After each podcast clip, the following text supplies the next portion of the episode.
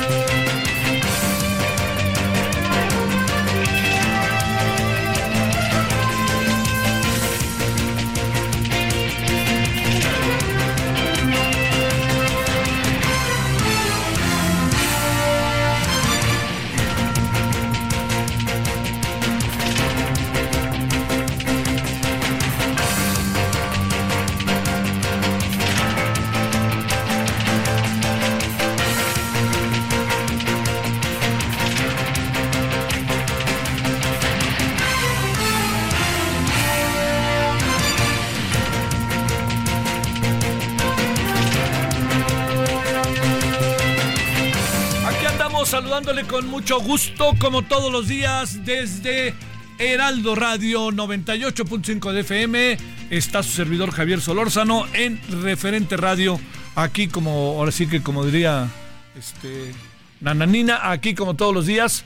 98.5 de FM, Guadalajara, Monterrey, Oaxaca, Tepic, Istmo, La Laguna, Tampico, Tuxtla Gutiérrez, Chilpancingo, Mérida, Altiplano, Tlaxcala, Puebla, Acapulco 88.9, saludos a McAllen eh, y Bronzeville. Gracias que nos acompañe, por supuesto, a través de nuestro sistema de, este, de redes y todo esto. Le agradece servidor Javier Solorzano y todas y todos quienes hacen posible la emisión que nos acompañe. Mire, hoy hay, hay varios asuntos que se cruzan, ¿no?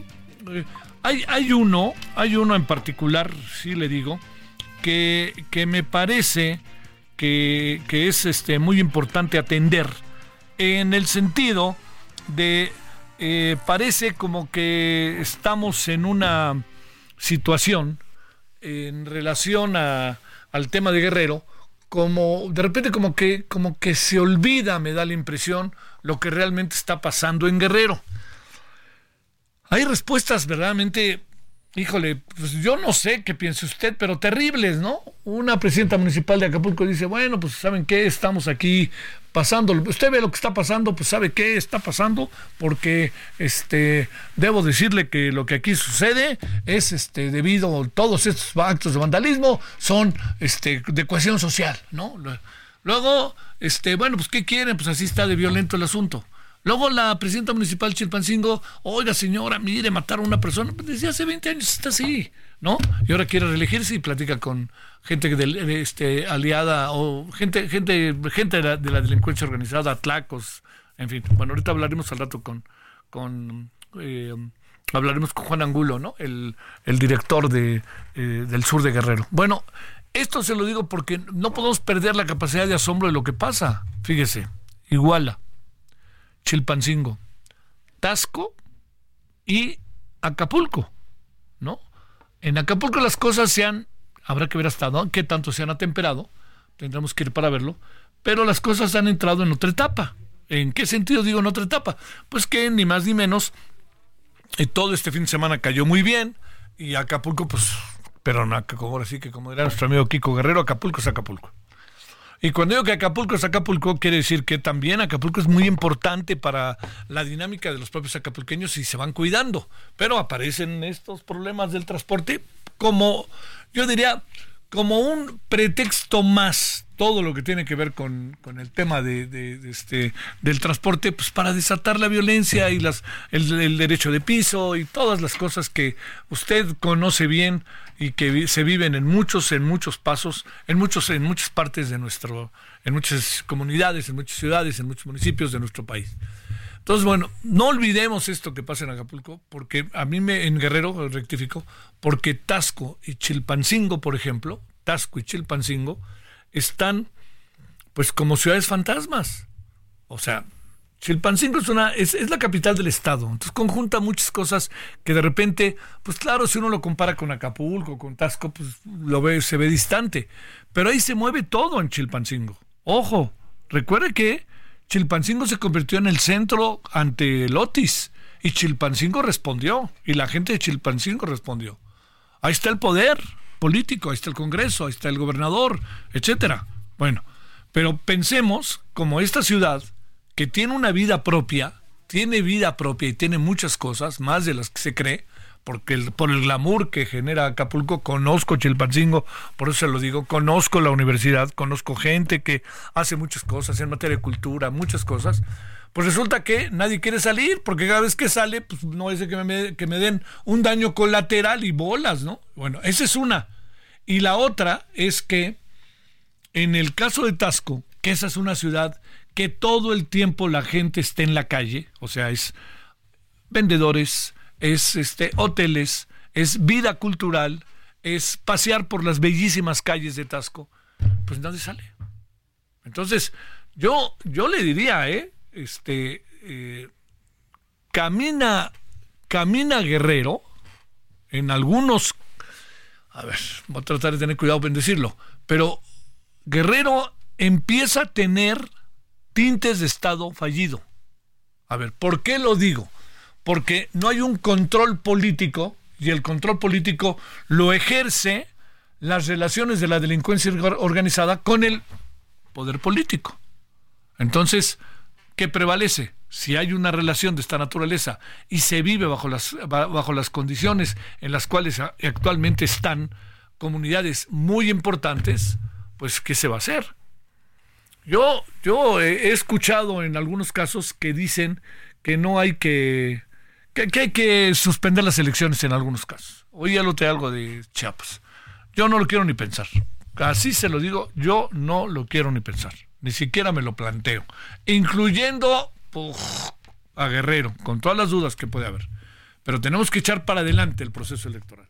Si echamos para adelante el proceso electoral, podemos echar para adelante la renovación, la renovación de una clase política que ahorita está presente por otra a la que hay que exigirle más. ¿Cuál es el problema? Que en el camino, este es el asunto clave, en el camino, esta nueva clase política que puede sustituir a una que hoy está presente, hablo de eh, Congreso del Estado, municipios, etcétera, puede estar quizás hasta más comprometida con la delincuencia organizada o ligada a la delincuencia organizada por la sencilla razón de que en los últimos años la delincuencia organizada ha sido apoderando del Estado. Entonces, lo que podría ser una renovación grata, positiva, eh, que pueda darle un nuevo giro a Guerrero, ¡pum!, se pierde. ¿Por qué razón?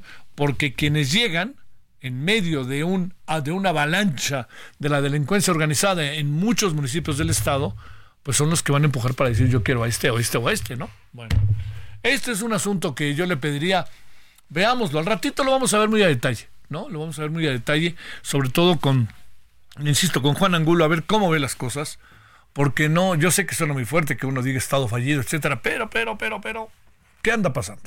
Hay que preguntarnos a profundidad. Y yo le voy a decir algo que creo que está pasando. Algo que está pasando tiene que ver con la improvisación y con tratar de imponer a como de lugar un capricho de una gobernadora. ¿Por qué? El padre no pudo ser gobernador. Había razones para no ser, ¿eh? Había razones, acusaciones, que luego poco nadie importaron porque se quedó como senador. Y entonces hasta el presidente dijo, les tenemos una sorpresa. Y la sorpresa era la hija. Y la hija hoy gobierna muy lejos, muy lejos de gobernar, para decirlo claro.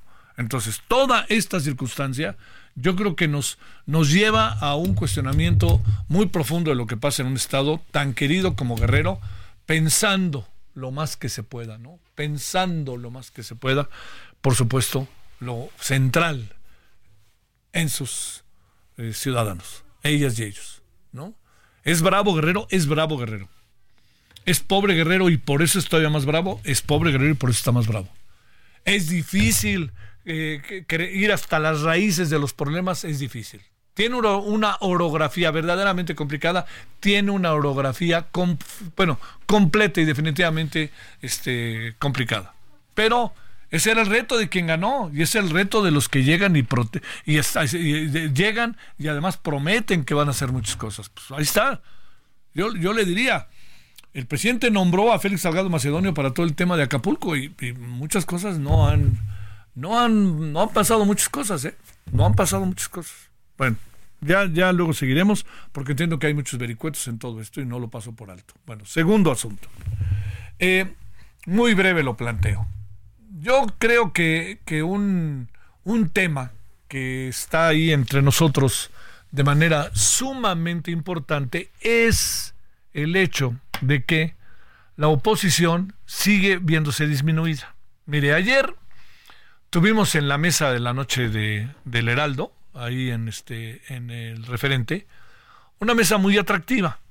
Lourdes Ballesteros de Movimiento Ciudadano, Kenia López Rabadán del PAN y Gerardo Fernández Noroña del Partido del Trabajo. ¿no? O sea, es muy claro, tres personajes que están con tres diferentes candidatos, con Claudia Sheinbaum Pardo, con este Xochitl Galvez y con el señor Jorge Álvarez Maínez, que nunca tuitees cuando andas con algo de alcohol encima. Bueno, este, entonces lo que, lo que sucede, lo que sucede con todo, con lo que pasó ayer, es que uno se da cuenta que hay, hay, hay, hay, un intento de echarse para adelante para tratar de ganar posiciones, para tratar de tener un discurso propositivo y ganador, particularmente de eh, Movimiento Ciudadano y por supuesto de Kenia López Rabadán de Xochitl del Galvez, pero le quiero decir que caminamos y caminamos y caminamos y da la impresión que no alcanza, no alcanza. Bueno, el 73% que le coloca de popularidad al presidente ayer, el Heraldo, pues puede ser cuestionado si quiere o no. Es una encuesta. Pregúntele a Covarrubias, ¿no? Por cómo la hizo y la hizo en el marco como se debe de hacer. Pero preguntémonos si eso no es 73, pero es menos, pero es una alta popularidad. Ahí dejémoslo. Segundo, es que es mucha la ventaja que se le coloca a Claudia Sheinbaum sobre Xochitl Galvez. Pues yo también pienso que es mucha, pero esa ventaja sustancialmente existe en cualquiera de las otras encuestas, algunas más, otras menos. Entonces, a lo que voy es a que la oposición sigue viendo el partido desde la tribuna y la oposición sigue sin dar pie con bola. ¿Por qué? No va a ganar la oposición con retweets y no va a ganar con discursos en Washington. Por más que estos discursos sean, creo yo, permítame decirlo, discursos muy buenos. Yo creo que últimamente Xochitl Galvez está elevando el nivel del debate y me parece sumamente bien. Pero déjeme plantearle algo que por favor, por ningún motivo pasemos por alto. Una cosa es eso y otra cosa es lo que permea en el grueso de la población. Y ahí no alcanza Xochitl todavía a entrar. Y yo creo que Xochitl, en mi opinión, no acaba de entrar no por Xochitl. No acaba de entrar por la marca que le envuelve. Eso es lo que yo creo. Yo creo que Xochitl es muy buen personaje. O sea, perdone, digan lo que quieran ahora y díganme lo que quieran. La conozco desde 1993. Yo todo lo que he visto con Xochitl es, a estoy de acuerdo, no estoy de acuerdo con ella, incluso se lo he dicho, digo, en plan profesional, no de otra, pues oiga, uno da el punto de vista y ya, ¿no? Pero esto que le estoy diciendo sobre Xochitl, si algo he sentido, visto, palpado, es consistencia. Xochitl es consistente. Cuando le dicen allá en Estados Unidos que evidentemente les la verdad que a mí me sorprendió mucho cómo, qué belicosidad, ¿no? De los, este, de los que están ahí, este, manifestándose, ¿no? Pero cuando dicen corrupto y no sé qué, ¿qué, qué, qué, A ver, pues, si lo van a gritar, pues ahora lo demuestran, porque nadie se lo ha demostrado, ¿eh? ¿Usted no cree que si Xochitl fuera corrupta ya lo hubieran metido a la cárcel? perdóneme, perdóneme, pues ¿en qué, ¿en qué país vivimos y con qué gobierno vivimos? Le hubieran dado un llegue suficiente para aniquilarla y no la han podido aniquilar la aniquila lo que lo rodea. Ese es el problema. Bueno, para pensar, compartido, comparto con usted todo esto para pensar y para meditar y para no perder de vista la importancia de hablar de política, de dar nuestros puntos de vista y no perder de vista por ningún motivo que el 2 de junio tenemos que ir a votar. Porque no usted crea, porque no usted crea, ¿eh? yo, yo, en este sentido, no hay que votar por Xochitl, no hay que votar por... No, no, no, yo creo que uno cotidianamente tiene que mostrar elementos y elementos y elementos, ir armando. Yo siempre he pensado en la vida informativa rompecabezas y que los rompecabezas ¡pum! se vayan acomodando, que la gente los vaya armando, esto va por aquí, esto va por acá, y que las partes finales de los rompecabezas las haga quien tiene que hacerle al público, y que eso sea es decir, que uno le dé una base al público lo mayor posible para que pueda tener elementos de decisión y tenga información. Y que la información sea lo más clara posible. Tendenciosa siempre va a ser. Uno piensa de una manera, otro piensa, pero yo creo que la información, entre más elementos haya, más razones, más investigación, más cosas concretas, la gente acaba teniendo buena información y buenas decisiones. ¿Por qué? Porque puede pensar de una manera u otra, pero es la mejor decisión que toma en función de la información que tiene y de lo que cree. 19-16 en hora del centro, aquí andamos en este 7 de febrero del 2024, Heraldo Radio. Le recuerdo que a partir de lunes estamos a las 8, desde las 8, únicamente de las 8 a las 9 de la noche, a través de esta misma estación. Vamos con un resumen. La información de último momento en el referente informativo. La Sala Superior del Tribunal Electoral dio la razón al Instituto Nacional Electoral sobre el desechamiento de la queja contra el supuesto desvío de recursos públicos a la campaña presidencial de Claudia Sheinbaum, expuesto por la exdirectora de Notimex, San Juana Martínez.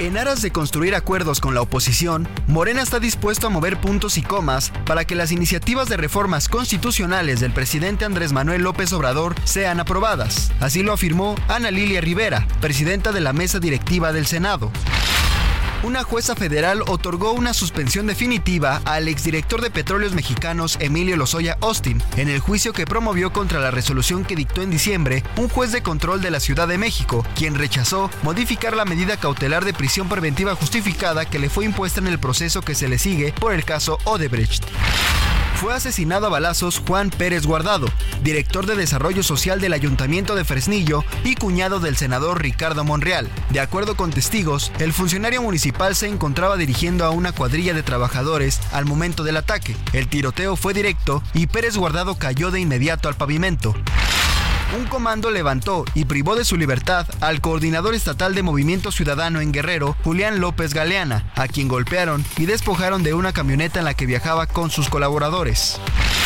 La comunidad indígena de Ostula, en Michoacán, suspendió clases y toda actividad pública luego de una serie de ataques de presuntos integrantes del cártel Jalisco Nueva Generación.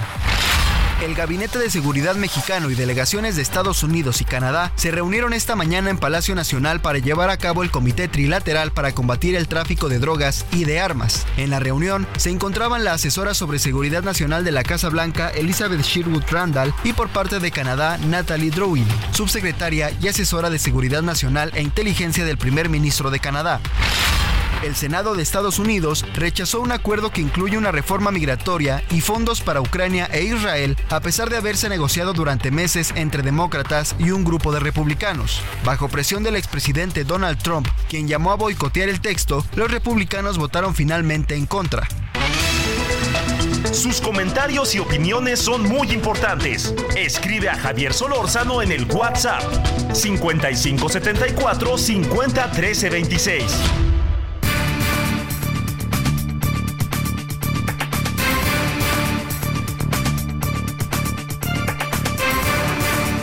501326. vámonos eh, con eh, las 19 con 19 en hora del centro. Luis Fernando García, director de R3D, Red en Defensa de los Derechos Digitales. Luis Fernando, ¿cómo has estado? Buenas noches. Muy bien, muy buenas noches. Gracias por la invitación. Gracias por estar con nosotros. Veía el otro día un documental sobre este eh, este Manley, Bob Marley, y fíjate que me llamó la atención algo ya desde ahí aparecía una figura Pegasus, ¿eh? Que lo andaba investigando. Sí, bueno. Sí, ¿verdad? Bueno, desde Grecia antigua, ¿no? No, pero ya sabes, en ese sentido de que tampoco pongamos cara de sorpresa, ¿no? A ver, es importante lo que hizo la Secretaría de Hacienda, ¿no? Lo que hizo la Suprema Corte para la Secretaría de para que la Secretaría de Hacienda abra la puerta, ¿no? Sí, sin duda es muy importante porque, digamos, eh, eh, por varias razones. Lo primero es porque se reconoce desde la Suprema Corte que la información relacionada al caso Pegasus es información de interés público y que no aplica, digamos, las excepciones de seguridad nacional a esta información. La información que tiene posesión la Secretaría de Hacienda pues puede ser muy valiosa para esclarecer los casos de espionaje ilegal eh, con Pegasus, pero también de la adquisición irregular del malware Pegasus que, eh, digamos, sucedió tanto en el gobierno de Calderón como en el de Peña Nieto como en el de López Obrador. Entonces, esta, esta decisión es muy importante y además valida y demuestra la importancia del INAI, porque al final de cuentas, eh, esta decisión proviene de que una resolución del INAI que ordenaba la entrega de la información fue impugnada por, el, por la Consejería Jurídica del Ejecutivo y, esa Suprema Corte la que valida la decisión del INAI. E, es este el tipo de casos que demuestran por qué es necesario el INAI. Porque cuando muchas veces le pedimos información a la, a la administración pública, nos niega la información o nos la reserva por seguridad nacional, acudimos a la, al INAI y el INAI es el que ordena la apertura de la información. Entonces, eh, si no hubiera INAI, simplemente esta información no habría eh, sido transparentada ni la Suprema Corte había tomado esta decisión. ¿En qué consiste la decisión de la Suprema Corte que obliga a la Secretaría de Hacienda? Bueno, obliga a la Secretaría de Hacienda a entregar toda la información que tenga sobre el caso Pegasus. Y esto implica principalmente información sobre operaciones financieras de empresas eh, intermediarias, que se conocen como parte de un entramado conocido como KBH, que fueron utilizadas para comercializar Pegasus al ejército mexicano, al entonces CICEN y al entonces PGR, eh, y que es información que también puede revelar sobre los vínculos económicos eh, de estas empresas con funcionarios públicos y con la empresa finalmente fabricante del malware Pegasus, que es una empresa israelí llamada NSO Group. es muy importante además porque eh, digamos, hay instituciones, sobre todo el ejército, que siguen a la fecha negando, a pesar de que hay amplia evidencia, de que adquirieron y usaron Pegasus en contra de personas defensoras de derechos humanos y periodistas, tanto en el gobierno de Peña Nieto.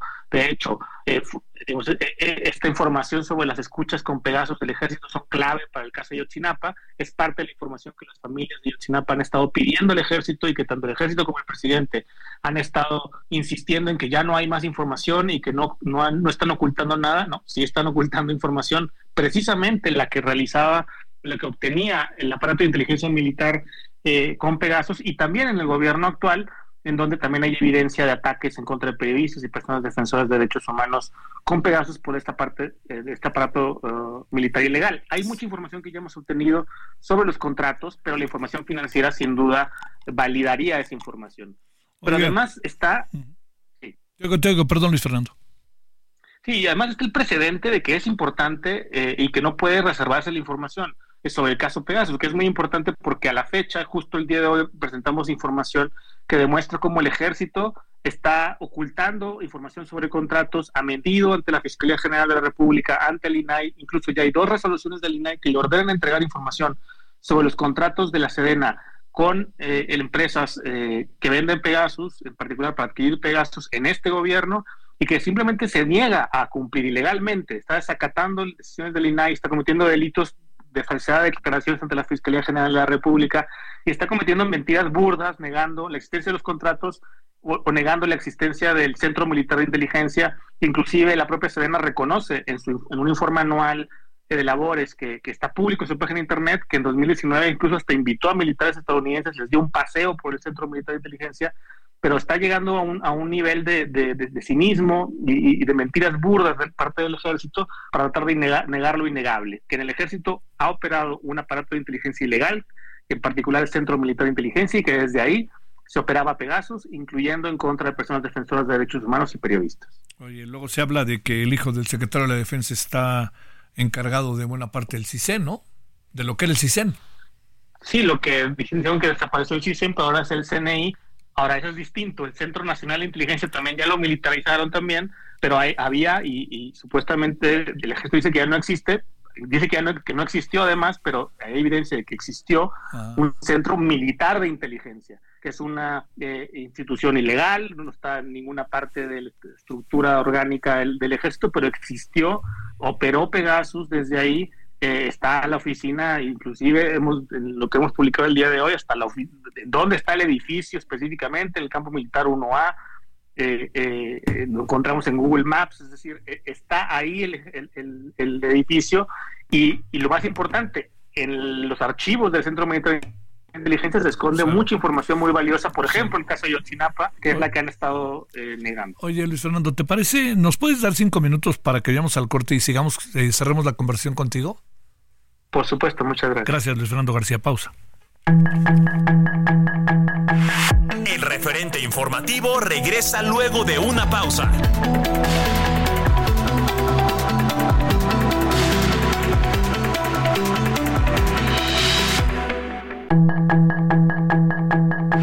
Estamos de regreso con el referente informativo.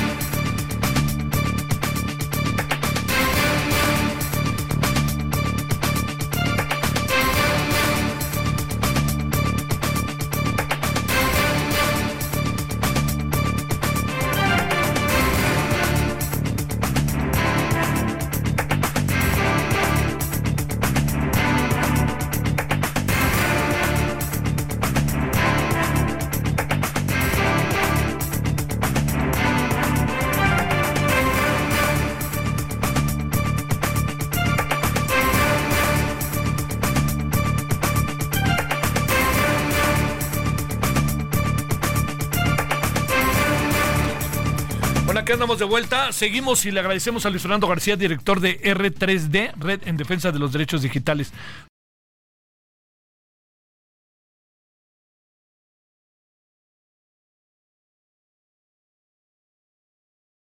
Gracias Luis Fernando por seguir por ahí, te lo agradezco.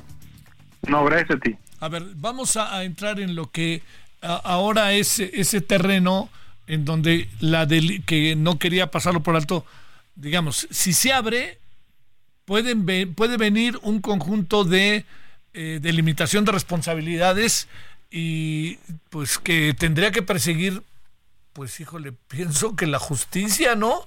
O sea, cómo nos metimos en la vida de otros, como la película, y resulta que este, que, que esto es como si nada, lo que puede salir de esa apertura de todo lo que hace Pegasus es mucho, ¿no? Sí, sin duda. Y hay ya más de una, más de dos carpetas de investigación en la Fiscalía General de la República, algunas que ya llevan casi siete años por el espionaje ilegal y que incluso ya se han, han tenido que ampliar, digamos, en, en tres partes. Una es la adquisición irregular del malware Pegasus por parte de varias instancias. Dos, el abuso, el espionaje ilegal, el uso del malware Pegasus en contra principalmente de personas defensoras de derechos humanos y periodistas. Y ya también, tres, el encubrimiento, las mentiras, la falsedad de declaraciones que diversos funcionarios de diversas dependencias han incurrido para tratar de ocultar la información relacionada al tema Pegasus. Esas carpetas de investigación están abiertas y han, en lo poco que han avanzado, han avanzado pues a regañadientes. Las personas que representamos a las víctimas en esas carpetas de investigación hemos tenido que llevar a la fiscalía muchas veces a jueces de control para obligarlos a investigar eh, y es pues contra todo viento y marea tratando de que se investigue. Por supuesto que desafortunadamente por quien ocupa la, la Fiscalía General de la República, la falta de voluntad política, la negligencia y pues también inclusive la propia presidencia, el, la sentencia de que eh, eso se olvide, de minimizarlo y de encubrir a los perpetradores, principalmente a los militares del espionaje ilegal, pues las perspectivas de que la Fiscalía hagan su trabajo y se investigue a fondo son pocas, pero nosotros hemos seguido insistiendo, tanto utilizando las herramientas de acceso a la información, como hemos demostrado que son muy útiles porque seguimos sacando información valiosa, como también eh, obligando a la Fiscalía a investigar a veces contra su propia voluntad, yendo ante, el Poder Judicial para obligarlos a investigar y sin duda la información que, que tendrá que ser pública la Secretaría de Hacienda, pues será información que coadyuvará y que aportará muchos más elementos para forzar justamente la Fiscalía que aunque no quiera investigar, aunque tenga un, una orden presidencial de encubrir a los perpetradores del espionaje ilegal, sobre todo a los militares, eh, pues no tenga de otra y tenga que eh, investigar. Y quedará ahí también la evidencia para cuando haya un fiscal que quiera investigar investigar realmente este caso, pues ya hay mucha evidencia de, de quienes eh, han estado detrás, insisto, tanto de la adquisición irregular, ilegal, con corrupción, del espionaje ilegal y también la responsabilidad en el encubrimiento, las mentiras eh, y las digamos lo burdo del, del, ocultamiento de información en el caso Pegasus. ¿Qué, qué, bueno, este, digo, no sabemos qué puede pasar, ¿verdad? Pero muchas, muchas cosas pueden, porque al abrirse también supongo que tendrán que darse a conocer muchas, este, muchas de las filtraciones que se hicieron y ahí aparecen los nombres y apellidos, ¿no? Exactamente, y justamente uno se puede preguntar, por qué tanta insistencia en ocultar el espionaje ilegal? Y pensemos, no digamos del, de este gobierno, pensemos, ¿por qué tanto este gobierno está encubriendo el espionaje ilegal del gobierno anterior? Y eso nos lleva ineludiblemente al caso de Lotzinapa, en donde específicamente la información que tanto el GIEI como las familias de los 43 han señalado que falta, que es importante, que es clave para el caso, es información obtenida por el aparato de inteligencia, por este Centro Militar de Inteligencia, con Pegasus, eso incluso lo dice la, investigación de la COBAS, que era dirigida por Alejandro Encina, eh, y esa es la información que ellos niegan tener porque no pueden aceptarla, no pueden aceptar, digamos, que, que existe un aparato de inteligencia ilegal, porque eh, el, el, Centro Militar de Inteligencia y, la, y digamos, la sección de inteligencia del ejército no es ilegal, no tiene ninguna facultad para intervenir comunicaciones ni para usar herramientas como Pegasus. Entonces, admitir que tienen esas escuchas es admitir que violaron la ley, pero además porque esas escuchas eh, revelan, y muchas personas cercanas en caso de Tsunapa lo han dicho, revelan la colusión y el, grado de colusión que ha existido entre diversas fuerzas eh, del Estado, incluyendo las militares, con la propia delincuencia organizada. Entonces, lo que está protegiendo el ejército y lo que está protegiendo el presidente es eh, información clave para el establecimiento de violaciones graves a derechos humanos y protegiendo, digamos, eh, que no se conozca el grado de colusión y de putrefacción de las instituciones del Estado que están ampliamente coludidas con la delincuencia en muchos casos. Eh, eso es lo que se está protegiendo y por eso la férrea negativa.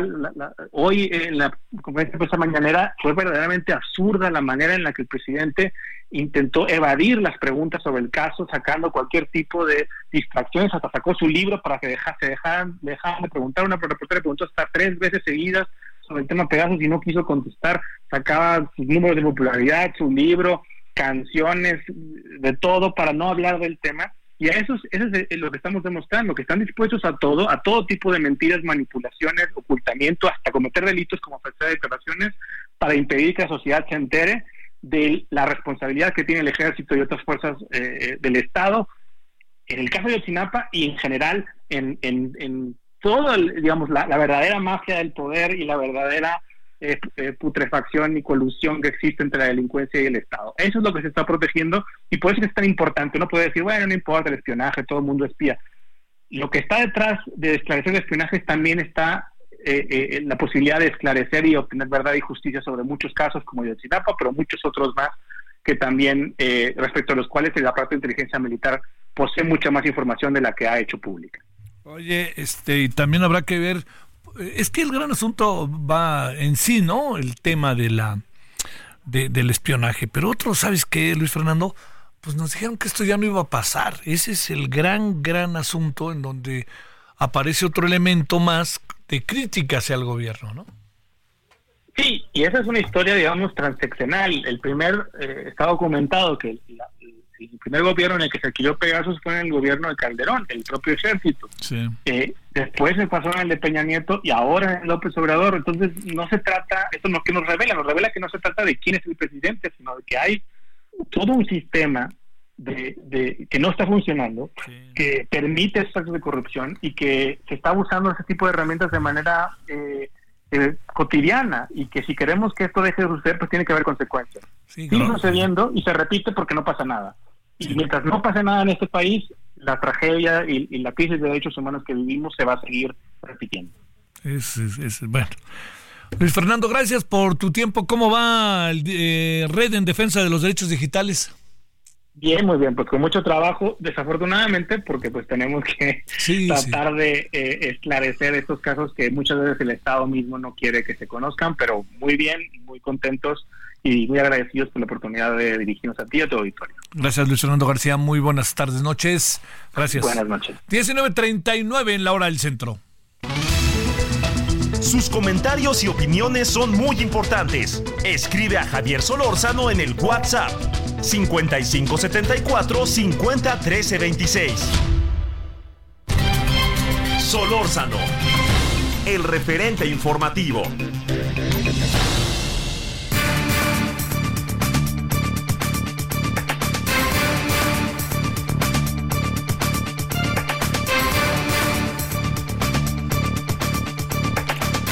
Eh, mire, eh, antes, de seguir con nuestra siguiente entrevista, dos cosas. Una me la manda Isaías, este, la felicitamos, el 5 fue su cumpleaños.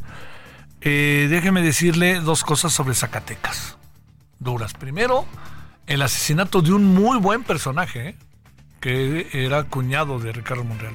Un personaje con peso propio, ¿eh? Yo habré hablado con él una o dos veces, este, con peso propio. Asesinado, secretario de Desarrollo ahí en Fresnillo.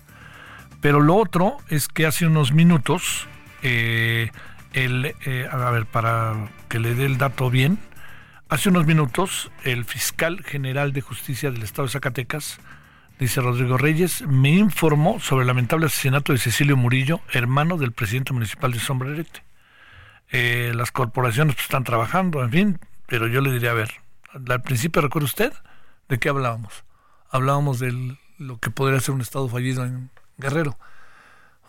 no quiero decirlo, pero ¿y qué pasa con Zacatecas? ¿No? mire que son dos estados que gobierna Morena. A ver, van a decir que fue el neoliberalismo. Sí, sí, sí, está bien. ¿No? pero ya están ahí sentados, ya la ventanilla es de ellos. Ya no puede irse a otra ventanilla para dirimir los problemas que ya son su responsabilidad. Bueno, punto y seguido. Guillermo de Cristi, experto en calidad del agua, ambientalista, integrante del movimiento Selva Tren. Guillermo, muchas gracias que estás con nosotros. Buenas noches. Buenas noches, Javier. Buenas. Gracias por tu tiempo. A ver, déjame plantearte, eh, eh, Guillermo, este, a ver, todo este tema del cemento, del río de cemento por el tren Maya, contamina acuíferos y lo hemos visto, lo han documentado ustedes. ¿Qué dice la autoridad de todo eso ante una evidencia, por lo menos visualmente para el grueso de la población? Habrá que estar ahí también. Pues es, es marcado. A ver, ¿qué pasa y qué, secuelas y consecuencias tiene todo esto? Oye, te agrego otra cosa, Guillermo, para darte más elementos para tu participación. En medio de una brutal crisis del agua a nivel nacional, claro. Pues sí, es este, lo que nosotros decimos es que seguridad nacional es el acceso al agua, ¿no? No un tren turístico militar, ¿no? Y menos un tren turístico militar que pasa sin permisos de impacto, sin estudios de impacto ambiental, sin los estudios propios de que requiere esta zona tan tan especial, tan prístina, tan tan única a nivel mundial, ¿no? Esta zona, para recordarlo, todavía en el 2018 estaba todos los trámites listos para que se eh, nombrara como patrimonio mixto de la, de la humanidad por la UNESCO, porque se reconocía ya por parte del mismo INA y por parte del gobierno del Estado, en aquel entonces Carlos Joaquín, que pues esa zona tenía ciertas características pues muy especiales, ¿no? Eh, para darnos un poquito de contexto, la zona de los ríos subterráneos en esta eh, en la parte de México son únicas y viene haciendo por poner un ejemplo eh, eh, como el Himalaya para los alpinistas y el Everest, bueno, para el mundo subterráneo, para los buzos de, cavernas y de cuevas y que bucean en, estas grandes zonas, bueno, pues ese es el referente, ¿no? Así de, de magnificente ¿no? Está nombrado también como entre los 100 geositios más importantes del planeta.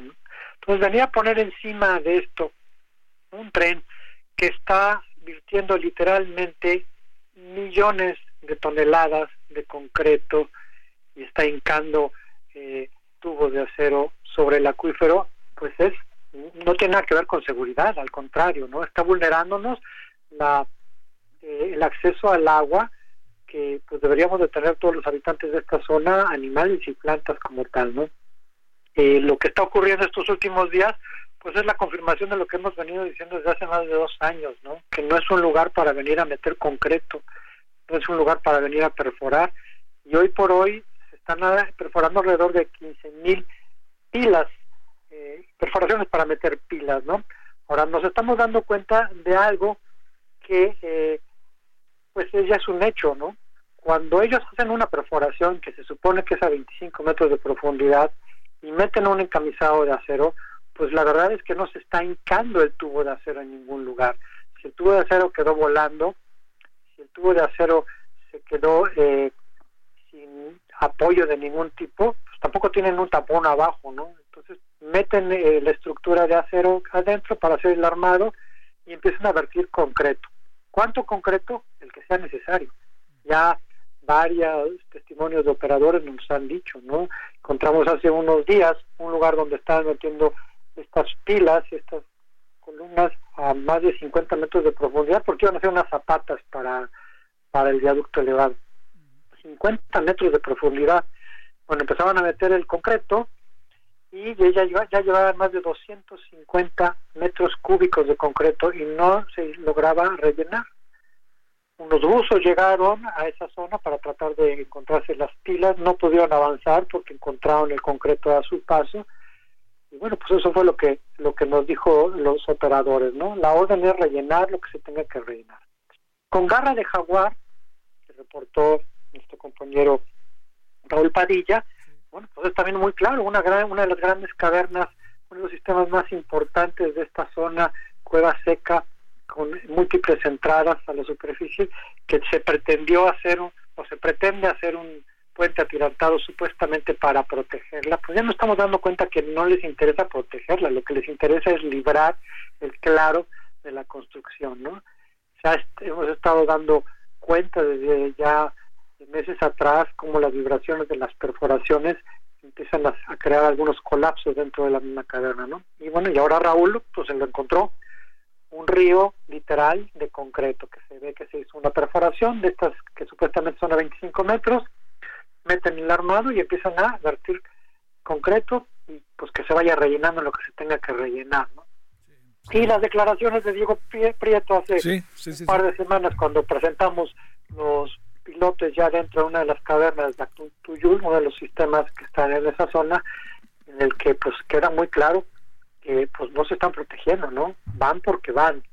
Eh, la, es muy claro que donde encontramos perforaciones que originalmente eran de mecánica de suelos, bueno, sobre ellos perforaron.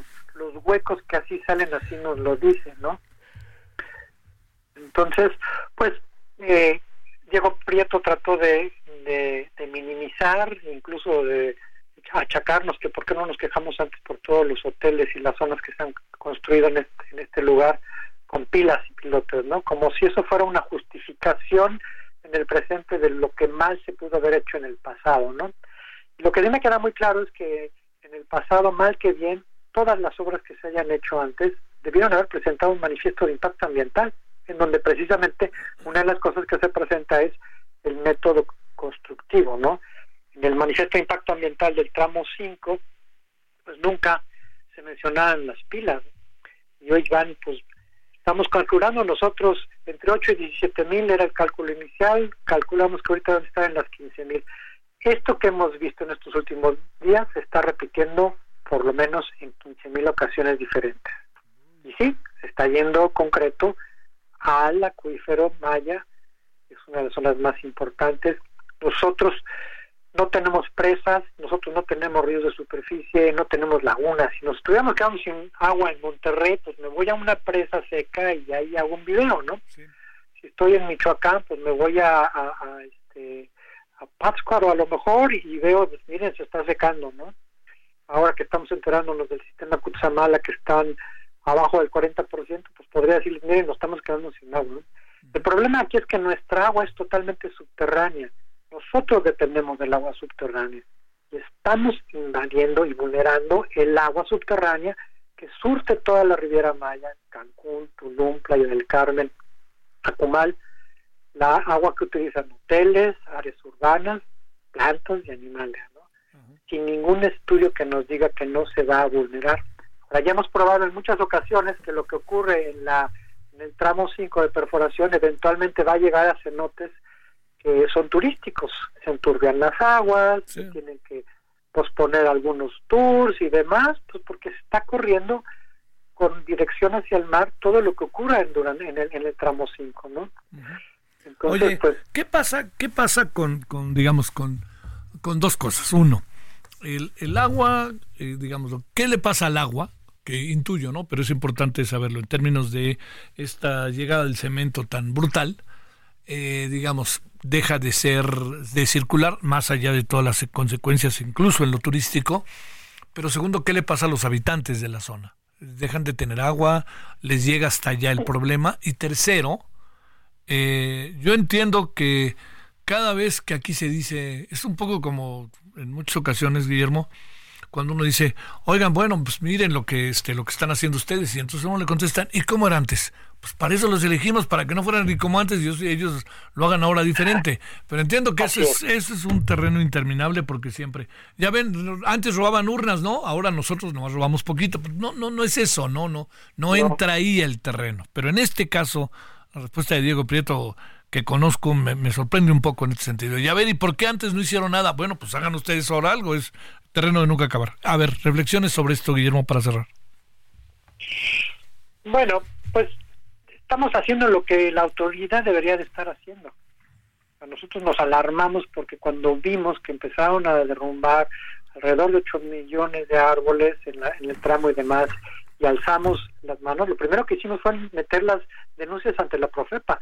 Se metieron decenas y decenas de denuncias diciendo, oye, espérate, están desmontando sin permisos, ¿qué onda, Profepa? Haz algo. Sí. Profepa no dijo nada. Hoy nos estamos enterando en estos días que muchos de esos amparos que se metieron inicialmente eh, prácticamente el profeta dice, no, pues ya fui juez, ya, ya checamos y no, no hay nada malo. O sea, los jueces no pueden eh, hacer la acción de frenar esto, porque como se refieren a la autoridad y le preguntan a la autoridad, oye, profeta, ¿ya fuiste a ver si están perforándose cavernas y cenotes? ¿Ya viste si se está afectando? Y dicen, ya, ya fuimos, pero eh, no hay nada de, de lo, de, lo que sucedió, ¿no? Con el agua está pasando justamente lo mismo. Eh, ¿Qué va a pasar? Bueno, de entrada cuando entre concreto al agua, bueno, cambia el, el pH, cambia la química de, del lugar, eh, todas las especies que se encuentran en, ese, en esa zona, pues obviamente mueren porque pues no, no están acostumbrados a concreto como tal. Eventualmente llegará al acuífero, pues sí, pero tampoco sabemos exactamente cómo nos va a afectar, porque estamos acostumbrados a agua de muy buena calidad en ese, en ese aspecto. No es como si estuviéramos en una de las presas y de repente empezamos a, aventar ahí toneladas y toneladas de, de, concreto, ¿no? ¿Cuáles pueden ser las afectaciones? Pues eso nos lo debería de estar contestando la autoridad, ¿no? No deberíamos de estar esperando a ver qué nos sucede o cuál va a ser el problema, ¿no? Otro de los problemas paralelos a esto es eh, la masificación de turismo y la masificación de desarrollos inmobiliarios que pretenden hacer, ¿no? Ya se está haciendo, ¿no? Paralelo al Tren Maya entraron mil nuevos permisos de desarrollos inmobiliarios a la zona. Esa gente que va a llegar a vivir aquí, pues se calcula que va a estar requiriendo el mismo volumen de agua que nosotros ya estamos extrayendo del acuífero. Eso nos va a estar llevando a un tema de estrés hídrico es el estrés hídrico es o cuando no tienes agua o cuando la calidad de agua no es suficiente. ¿Por qué nos va a llevar estrés hídrico? Porque vamos a estar empezando a acabarnos el agua dulce, que es la parte superior del acuífero, y vamos a estar empezando a extraer agua salada en la parte inferior del acuífero, ¿no? Que es la intromisión del agua salina del mar. Toda la península permea. Bueno, sigamos, Guillermo. Abordaremos, por cierto, el tema en la noche otra vez. Muchas gracias que estuviste con nosotros, Guillermo de Cristi. Te lo agradezco. Gracias. Hasta luego. A ver, ¿qué pasa? ¿Qué anda pasando? ¿En qué día el de hoy en Zacatecas, Omar Hernández? Ya van dos personas lamentablemente asesinadas. Adelante. Gracias. Y te tengo que ahorita comunicar el reciente asesinato de Cecilio Murillo, quien es empresario, quien fue empresario gasolinero del transporte de carga y hermano del presidente municipal de Sombrerete, al norte del estado. Él aparentemente fue víctima de una emboscada mientras se dirigía a una comunidad de ahí del municipio de Sombrerete. Horas más temprano, en el municipio de Fresnillo, hay que pasar por Fresnillo para llegar a Sombrerete, te estoy hablando de la misma región relativamente, se registró un asesinato de Juan Pérez Guardado, director de Desarrollo Social del municipio de Fresnillo y cuñado del senador Ricardo Monreal Ávila. En esta circunstancia, las autoridades han dicho que tienen una línea de investigación sobre eh, algunos grupos delictivos, sin embargo, no quisieron dar mayores detalles.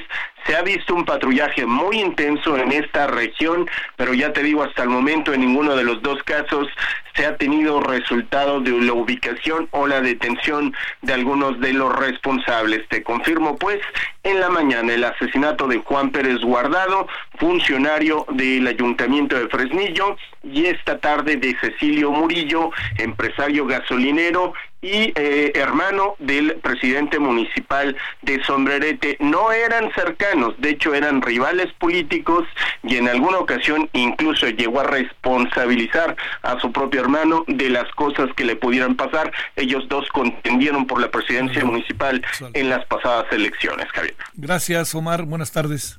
Noches. Buenas tardes. Pausa. El referente informativo regresa luego de una pausa.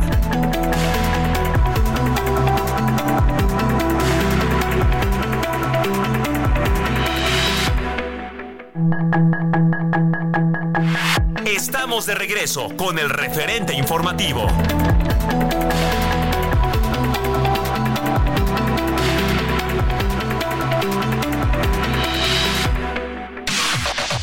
La información de último momento en el referente informativo.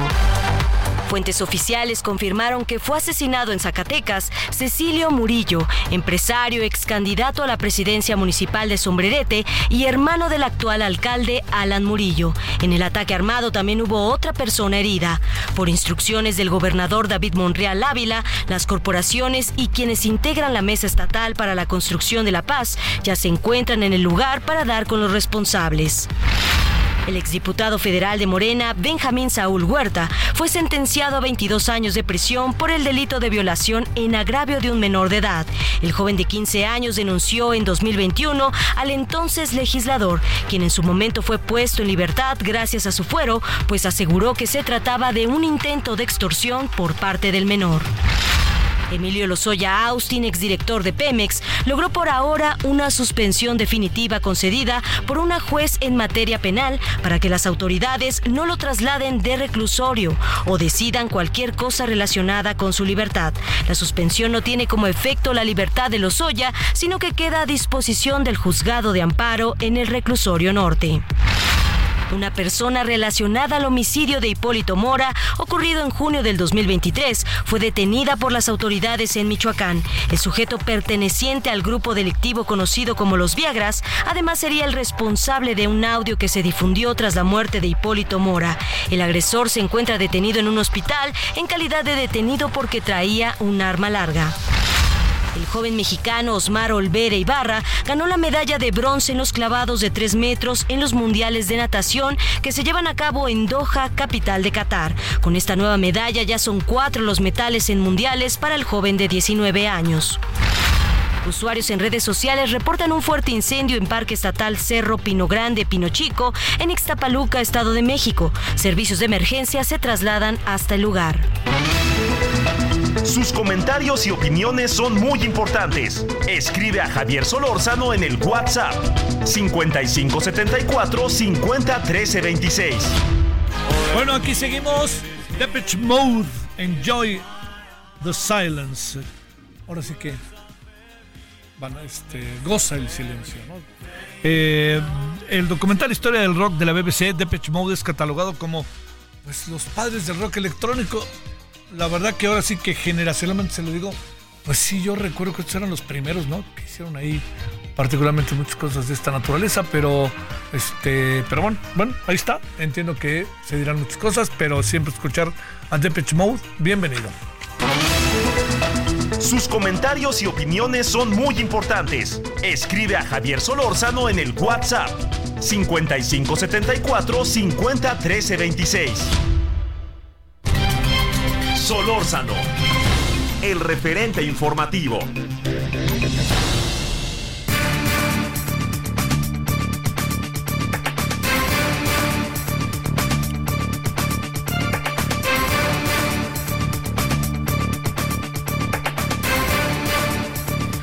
Bueno, estamos de vuelta. Bárbara Tolano, representante del colectivo Buscando a Tolano. Bárbara, muchas gracias que tomas la llamada. Muy buenas noches. Sí, muy buenas noches. Soy Bárbara Martínez. Bárbara Martínez, perdón, Bárbara. Eh, pero sí estamos en el Buscando a Tolano, ¿verdad? Así es, efectivamente. Sí, perdón. Eh, a ver, ¿qué ha pasado este en la búsqueda de nueve cuerpos en Tijuana? A ver, para ir viendo y también para hablar del caso de, eh, de Sonora. Adelante, Bárbara Martínez. Sí, pues el hallazgo de los nueve cuerpos lo damos a través de la búsqueda, el apoyo a una familia, a un muchacho de Uber que desaparece en esa área.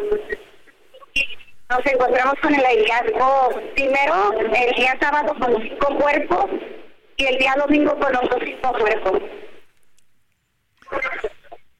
Y los en la zona pues fuimos amedrentados por hombres armados al área íbamos otros compañeros y nosotros totalmente sin apoyo de gobierno y la titular de búsqueda de la licenciada María Antonieta, ya que para ella las llamadas anónimas primero se tienen que ir a poner una denuncia ante el Ministerio Público para después de ellas prestarnos el apoyo en Baja California. ¿Y qué pasó, qué pasó en medio de todo esto? En medio de todo esto fuimos este, amedrentados por hombres con armas de fuego, eh, los cuales nos decían que nos teníamos que retirar del lugar porque les estábamos calentando la zona. ¿Quién supones que son las personas que los intimidan, que los atacan, que los amenazan? Pues son mismas personas pues de la delincuencia organizada, porque no quieren pues que encontremos este a nuestros familiares, pero nosotros vamos a seguir en búsqueda de ellos. A nosotros no nos van a asustar y no nos van a amedrentar con sus armas de fuego. Una madre siempre va a buscar a sus hijos, así sea hasta por debajo de las piedras como lo hicimos en esta ocasión. Oye, este eh, han, a ver, el papel que juega la autoridad Bárbara Martínez es eh, de, qué nivel, porque uno también nos hemos empezado a dar cuenta que muchos colectivos, pues de plano han tratado de acercarse a, eh, le diría, usted, a, a, poder, que para que ellos ayuden, para que ellos este, se comporten, para que ellos les ayuden a encontrar a la gente, y luego en muchas ocasiones, Bárbara, la autoridad pasa a segundo plano. No, aquí, aquí la autoridad no juega ningún papel, la autoridad se lava simplemente las manos. En el hallazgo, en el hallazgo que tuvimos el día domingo, desgraciadamente uno de los cuerpos con esposas y un casquillo, lo cual nosotros presumimos que puede estar la misma policía municipal coluida con estos hechos. ¿Dónde los hallaron, eh? Ahí los encontramos en el cerro de Delicias 3. ¿Eso a qué, a qué distancia está el centro? Perdón, no lo escuché. ¿A qué distancia estará del centro de la ciudad? Está en la zona este de la ciudad. ¿Ya? Una zona muy, muy conflictiva, una zona que desgraciadamente no cuenta con la seguridad que debería de contar y si cuenta con la seguridad, pues son los mismas, las mismas autoridades que están coludidos con los hechos. Este, pegado a la frontera. Ah, está, no, pegados a la frontera, no, a la zona este. A la zona este, al otro lado. Eh, al otro lado, Además, oye, además, Bárbara, con un tránsito brutal, ¿no? Así es, así es, efectivamente. Desgraciadamente la misma sociedad que está pues viviendo en esa misma zona por el miedo no dicen nada. Sí. Pero desgraciadamente pinta a que hay 10 cuerpos más en esa zona. De hecho, el día sábado tenemos una búsqueda en el lugar. Oye, pero lo que sí llama la atención es que, digamos, la autoridad municipal, ok, vamos a suponer que, pues ya no, pero a ver, la estatal y la federal, siendo que son eh, hechos de orden federal, desaparición de personas, ni siquiera se asoman, quiero decir gobernación, quiero decir la gobernadora, quiero ni siquiera se asoman. No, eh, de verdad es lamentablemente que no cuentamos con el apoyo de ninguna autoridad en general, ya que pues siempre van a ser los colectivos las mismas nada más que busquen a sus tesoros porque la autoridad no no tiene no tiene la competencia necesaria para hacerlo ni los mismos agentes investigadores se toman eh, el tiempo para poder revisar las áreas si nosotros hacemos el trabajo, ya que lo hacemos, todavía llega a servicios periciales y nos sacan de la escena para procesar como si ellos hayan sido pues los que hayan encontrado. Los que lo encontraron. ¿Qué, qué más, ¿Qué más esperan encontrar, este Bárbara? Ahí digo, es muy difícil saberlo, pero ¿qué intuyes en función de tu experiencia, en, lo, en función de todo lo que han buscado? Yo que vamos por los 10 más que falta, que el anónimo dijo que faltan 10. Yo siento que sí los vamos a encontrar y esperemos que no sean más de 10 en esa área, porque hay muchas llamadas anónimas pidiendo el apoyo que en esa área están sus familiares, entonces pues vamos a encontrar lo que tengamos que encontrar ahí para regresar esos tesoros a casa. Bueno, oye, este, ay, ¿cómo perdiste tú a tu hijo, eh? Yo tengo dos hijos desaparecidos. ¿Cómo los perdiste? Uno, uno fue por la delincuencia organizada. Él desapareció el 25 de octubre del 2018 en Urbi Villas del Prado, segunda sección, en Tijuana. El otro fue desapareció el 3 de diciembre del 2020 en Rosarito por policías municipales de Rosarito. Eh, eh, obviamente presentaste denuncias y todo eso, y así te tienen... hay, hay pruebas de que fueron los policías municipales de Rosarito. Yo tengo mis denuncias y hasta la fecha no he podido hacer nada para que me regresen a, mí, a mis hijos. Sí. Ah, oye, este... Uf, este, pues, eh, ¿cuándo viene la segunda parte de la búsqueda ahí mismo? El día sábado, 10 de febrero, vamos al lugar, esperemos descartar todo si hay más, esperemos regresarlos a todos a casa. ¿Sabes algo del caso de Sonora y de Ceci Flores o no? No, no estoy enterada porque como ahorita estoy prestando el apoyo a las familias para recuperar a sus seres queridos, no he estado enterada del caso de Sonora. Bueno, pues este, Bárbara Martínez, eh, bueno, la, solidaridad, etcétera, este, como cuántas personas conformarán eh, el colectivo y cuántas personas piensan ir el sábado a las 10 de la mañana? Entre unas 20, 25 personas y familias que se van a sumar ya en la zona. Y medios de comunicación, hay que hay que convocarlos, ¿no? Eh, en eso estamos, en convocarlos, este, los medios de comunicación para que nos acompañen eh, los que nos quieran acompañar son bienvenidos. La cita va a ser en la comisión de búsqueda a las ocho y media de la mañana. Te mando un gran saludo, Bárbara Martínez. Muchas gracias que estuviste con muchas nosotros. Gracias. Gracias, buenas gracias noches. a ustedes. Igualmente. ¿Cómo ve? ¿No? A ver. Eh, de por sí las cosas no son sencillas, pues uno sabe que, que en fin, se juntan muchas variables. Pero lo que uno se pregunta es, qué hacer ante lo que, eh, lo que tiene que ver directamente con eh, una búsqueda en donde ya se encuentran elementos para quedarse ahí, para buscar, y de repente la autoridad los hace a un lado, llega la autoridad como si la autoridad lo hubiera encontrado, hacen un dado a, los las buscadoras, las, las buscadoras y los buscadores.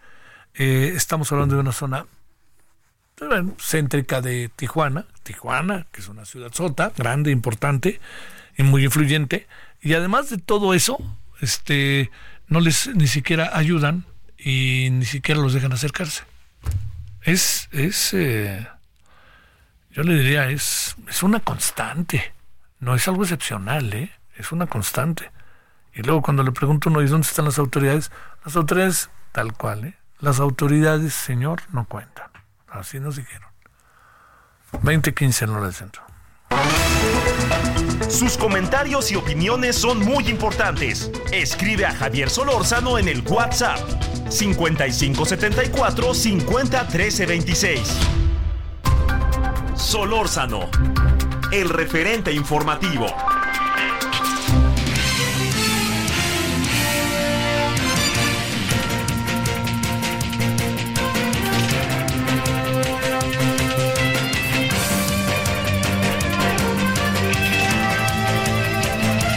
Bueno, vámonos a las 20.16 en hora del centro. Mario Miranda, ¿dónde andas, Mario? Hola, ¿qué tal, Javier? Muy buenas noches. Nos encontramos en la caseta México-Cuernavaca debido a que este miércoles, a partir de las 8 de la noche, se realizará el cierre total de la autopista México-Cuernavaca, esto en dirección a la Ciudad de México, y se estará reabriendo la vialidad a las 5 de la mañana del día jueves. El cierre de la, de la vialidad de Cuata se llevará a cabo a la altura de la glorieta de La Paz, esto en el kilómetro 70 de la autopista México-Cuernavaca, esto ya en el estado de Morelos. El motivo del cierre es para realizar las maniobras para los trabajos de modernización de la autopista México-Cuernavaca. La vialidad alterna para todos los automovilistas sobre todo las personas que se dirigen hacia la Ciudad de México, las personas que vienen a trabajar, a laborar aquí en la ciudad, verá tomar la vialidad, la, autopista libre México-Cuernavaca debido a esos trabajos que se realizarán en parte en la madrugada, en la parte noche y la madrugada de este miércoles y jueves, tomar en cuenta esta alternativa vial, lo que es la carretera libre México-Cuernavaca. También te quiero informar que en estos momentos equipos de emergencia del Estado de México se dirigen a los municipios de San Vicente, Chicoloapan e Iztapaluca, esto en el Estado de México, debido a un fuerte incendio que se registra en estos momentos, donde la columna de humo se puede apreciar por varios kilómetros, sobre todo los automovilistas están reportando por las redes sociales, automovilistas que transitan por la autopista México-Puebla, se ve por varios kilómetros la columna de humo informo que los primeros reportes indican que el incendio es de pastizales y de momento no se reportan personas lesionadas o viviendas afectadas. Esperemos que los bomberos del Estado de México logren, logren, logren perdón, controlar de inmediato el incendio para que no se esparza más. Está bien, es la información al momento. Es que sí está muy aparatoso parece el incendio, ¿no? Este llama mucho la atención visualmente, ¿verdad, Mario? Sí, así es, ver sí, y los mensajes, sobre todo en redes sociales, los la gente ve la columna de uno y lo está reportando. Y esta última semana ha habido varios incendios en varios lugares, sobre todo en pastizales debido al calor que ya se, está registrando estos días, Javier. Oye, a ver, este otro asunto, Mario, eh, esa, ese cierre de la carretera, porque luego también ya ves esa parte que es la, la para irse a Cocoyoc, a, a, Tepoztlán, a, Tepoztlán, a Cuautla, a Zacatepec, bueno, a muchos lados, pues uno dice, pues qué, qué, no, Zacatepec es más adelante, perdón, pero uno dice, pues qué, qué, qué, algún día terminarán. Así es, Javier, sí, sí, también tuvimos la oportunidad de ir en el año pasado de eso, y sí, hay bastantes obras en esa zona, sobre todo en la zona de Huastepec, de, de Cuautla, toda esta zona de ahí, son bastantes obras, y como dices, pues ya van, pues varios, este, ya, como dices, ya más de un año, y no terminan de realizar estas obras y está afectando sobre todo para todas las personas que se dirigen hacia la Ciudad de México. Mario, lo que queda claro es que se cierra de Cuernavaca a México, no de México a Cuernavaca, pregunto. Así es, el cierre nada más es en dirección hacia la Ciudad de México. Para las personas que se dirigen hacia Cuernavaca estará abierta la autopista de Cuota. O sea, vámonos de las 10 de la noche. ¿De qué horas dices? De las 8 de la noche a las 5 de la mañana. O sea, ya está, ¿no? Cerrada. Ya lleva 19 minutos cerrada. Así es, y ya llevo unos minutos cerrados, Javier. Te mando un saludo, Mario. Saludos, buenas noches. Gracias. Bueno, vámonos hasta Baja California, en donde no solamente llueve, sino que está cayendo nieve. Vámonos contigo, Ana Laura Wong, ¿cómo te va? ¿Qué tal, Javier? Muy buenas noches, qué gusto saludarte. Así es, desde la madrugada eh, de este miércoles, eh, pues ha caído nieve ligera y aguanieve en tramos entre el hongo y la rumorosa. Incluso, pues bueno, esta, esta probabilidad todavía existe hasta el día viernes eh, de entre durante la noche y madrugada que se estará presentando eh, la caída de nieve en la zona montañosa de Baja California y bueno, esto eh, derivado a la segunda tormenta que arribó aquí en la región, eh, eh, fue hasta hoy, hoy por la mañana que se registraron fuertes lluvias, sobre todo en la zona costa del estado. En, en el caso de Tijuana se reportaron 63 emergencias por parte de protección civil relacionadas al tema de las lluvias y que además va a continuar este pronóstico de lluvias hasta el día viernes. Eh, se pronostica otra otra este, celda de fuertes lluvias durante esta noche y eh, ya mañana serán chubascos aislados, pero bueno, seguirá este esta condición meteorológica de, lluvias y también de bajas temperaturas, incluso la noche de hoy estará en la zona montañosa hasta los 2 grados, mientras tanto en la zona costa entre los 9 grados, ¿sabes? fue lo que mencionó Protección Civil, y también mencionar de que siguen eh, abiertos los refugios temporales en la Unidad Deportiva Tijuana, en donde hasta el momento se encuentran 23 adultos y 14 menores de edad, también han reportado eh, deslizamientos de tierra en, en el caso de Tijuana y eh, bueno, pues continúa el monitoreo por parte de la Dependencia de Protección Civil para eh, detectar eh, cuánto ha avanzado ya los deslizamientos que se han registrado ya anteriormente por las otras lluvias que se presentaron la semana pasada y pues se le exhorta a la gente de, reducir la, movilidad. Recordemos que ya el, desde la semana pasada está la suspensión de clases, el día de hoy todavía sigue esa suspensión, todavía no determina el gobierno del estado si mañana habrá o no clases en la zona costa, que fue donde hoy permaneció esta suspensión. Siempre la nieve es un espectáculo, pero pues focos rojos, ¿no, mi querida Ana Laura? Así es, y bastante frío. Bajaron mucho las temperaturas después de esta caída de nieve, entonces va a ser, este pronóstico se extiende hasta el día viernes. Te mando un saludo, muchas gracias Ana Laura. Gracias Javier, que tengas bonita noche. Siempre me ha parecido atractivísima la ciudad de Tijuana, se lo confieso. Juan Teniente, ¿cómo anda Regiolandia? ¿Cómo te ha ido?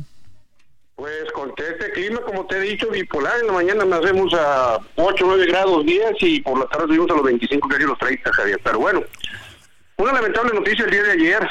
Eh, una persona fue asesinada en pleno centro de Monterrey. A pesar de que los autores dicen que la seguridad ha disminuido, pues esto dejó en manifiesto esta problemática que tenemos en Monterrey, su área metropolitana y el Estado. ¿Qué fue lo que pasó? Pues una persona se encontraba en un área comercial, acá le llamamos, este, es de Colegio Civil Puesteros, ustedes allá le llaman tianguis. Este área de puesteros es muy visitado por muchas personas, ya que van a comprar algo de Fayuca o productos piratas, etcétera, etcétera. Lo, le dispararon a mansalva, la persona que le disparó huyó, pero a su paso dejó tres heridos leves.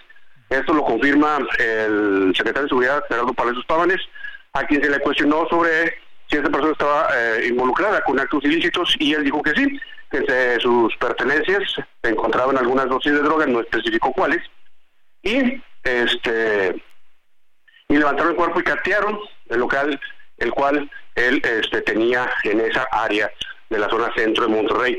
Te estoy hablando que son cuatro calles cercanos a la macroplaza, ¿no? Para que te qué tan céntrico es esta zona, Javier.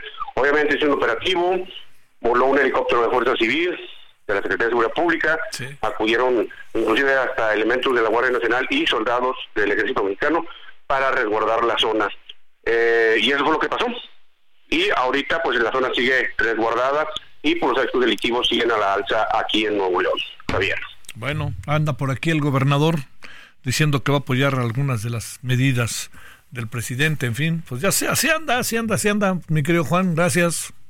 Estamos pendientes, cualquier cosa informamos. Sale en breve, mi querida Mayeli, hasta Guadalajara. Hola, ¿qué tal? Muy buenas noches. Buenas noches, Javier. Pues eh, de nueva cuenta en San Pedro Tlaquepaque, en la colonia San Pedrito, se registró eh, un multihomicidio. Dos mujeres y un hombre fueron acribillados al interior de una vivienda en donde ingresaron eh, hombres armados y pues bueno, ya esto apenas a unos días, el pasado lunes, 400 eh, elementos del ejército arribaron a la zona metropolitana para apoyar y sobre todo eh, resguardar este tipo de casos en donde la delincuencia organizada presuntamente estaría involucrada. Así es que seguiremos este y otros hechos que han ocurrido en la zona metropolitana, Javier. Gracias, Mayeli. Buenas tardes, noches. Ya. Muy buenas noches para todos. Sale, bueno. Oiga, vámonos a la pausa. Eh, vamos a regresar con Guerrero desde el principio hemos hablado del caso, pero fíjese lo que son las cosas. Uno trata de, de, informar como de un todo, ¿no? No, no, no, no, no irse como por áreas, ¿no? Pero qué difícil, ¿no? Con el tema de la violencia. Fíjese. Ahorita nos habló Mayeli, nos habló de Monterrey, nos hablaron de Tijuana y nos hablaron de la este de Zacatecas. Y en todos hechos violentos, violentos, no muertos, violentos, balazos, matar a personajes conocidos. ¡Puaj! Pausa. El referente informativo regresa luego de una pausa.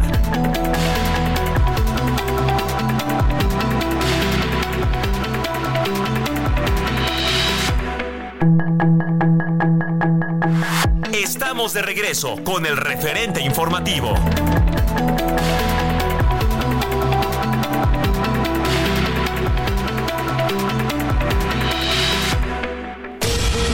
Pesar de la evaluación de la propuesta de pacto de tregua del grupo terrorista Hamas para la liberación de los rehenes en la franja de Gaza, el primer ministro de Israel Benjamin Netanyahu alejó las posibilidades de concretarlo e insistió en que su país debe seguir ejerciendo presión militar hasta lograr la victoria absoluta en el enclave palestino. El Senado de Estados Unidos rechazó el pacto entre varios senadores demócratas y republicanos con la Casa Blanca para restringir la migración en la frontera sur a cambio de ayuda militar para Ucrania, con lo que la administración de Joe Biden deberá buscar alternativas para el envío de nuevos fondos para Kiev e Israel, sus prioridades en política exterior. El gobierno de Estados Unidos anunció este miércoles sanciones contra los choneros, la mayor banda criminal de Ecuador y contra su líder José Adolfo Macías Villamar alias Fito, quienes están detrás de la ola de violencia desatada desde el pasado 9 de enero y que obligó al presidente Daniel Noboa a declarar la existencia de un conflicto armado interno.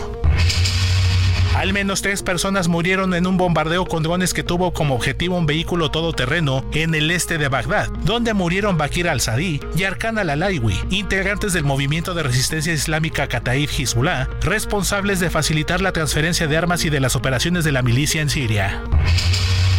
El alto representante de la Unión Europea para Asuntos Exteriores, Josep Borrell, se reunió este miércoles en Kiev con el presidente de Ucrania, Volodymyr Zelensky, quien le pidió más armamento para seguir luchando contra la agresión militar de Rusia, además de abordar las aspiraciones ucranianas de adherirse a la comunidad. El féretro con el cuerpo del expresidente de Chile Sebastián Piñera fue recibido con honores en el Aeropuerto Internacional de Santiago por el actual mandatario del país andino Gabriel Boric y varios de sus ministros para ser velado hasta mañana jueves en el antiguo Congreso de Santiago y concluir con un funeral de Estado que se celebrará el próximo viernes. María Corina Machado, la candidata presidencial de la Plataforma Unitaria Democrática, la principal coalición opositora de Venezuela, acusó que decenas de chavistas atacaron con palos y piedras a un grupo de simpatizantes suyos que se concentraron en un acto a las afueras de Caracas y acusó a la policía de inacción ante esta agresión. Para el referente informativo, Héctor Vieira.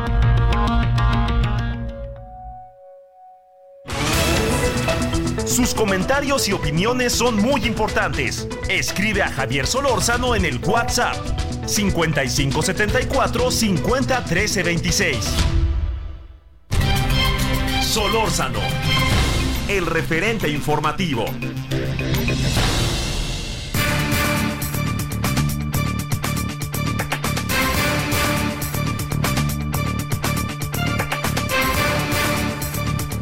Bueno, ahora sí que, ¿qué pasa en Guerrero? Le hemos pedido a Juan Angulo, director del sur de Guerrero, de sur del sur de Guerrero, que esté con usted y con nosotros. Querido Juan, te saludo antes que nada con enorme gusto. ¿Cómo has estado? Y felicidades por el diario. Muy buenas noches. Ah, ¿qué tal? Buenas noches, Javier. Gusto igualmente saludarte. Se empieza a hablar ahí de que hay estados fallidos y ya se colocó en la lista al estado de Guerrero.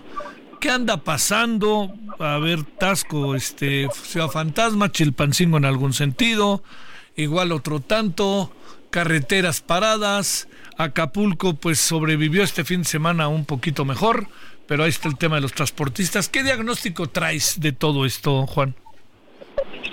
Bueno, sí, eh, es una violencia que está afectando prácticamente todas las eh, regiones del estado y por primera vez y casi de manera simultánea a las principales ciudades, eh, entre ellas las turísticas como Tasco y Acapulco que mencionabas, pero también a la ciudad capital de Chilpancingo. No sé qué está pasando, de repente eh, empezaron a, a los enfrentamientos en la sierra entre los Tlacos y la familia michoacana. ¿Te acuerdas aquel ataque con drones de hace un mes que fue difundido por el padre Filiberto eh, Velázquez? Y a partir de ahí se vino el, asunto hacia hacia Tasco, donde también están enfrentados estos dos grupos, estuvo paralizado el transporte una semana, es, es hora de que las clases todavía no se reanudan. Eh, en Tasco, eh, en las urban del transporte público, incluso en algunos taxis, eh, van policías municipales como pasajeros, como, una, como parte de un dispositivo de seguridad.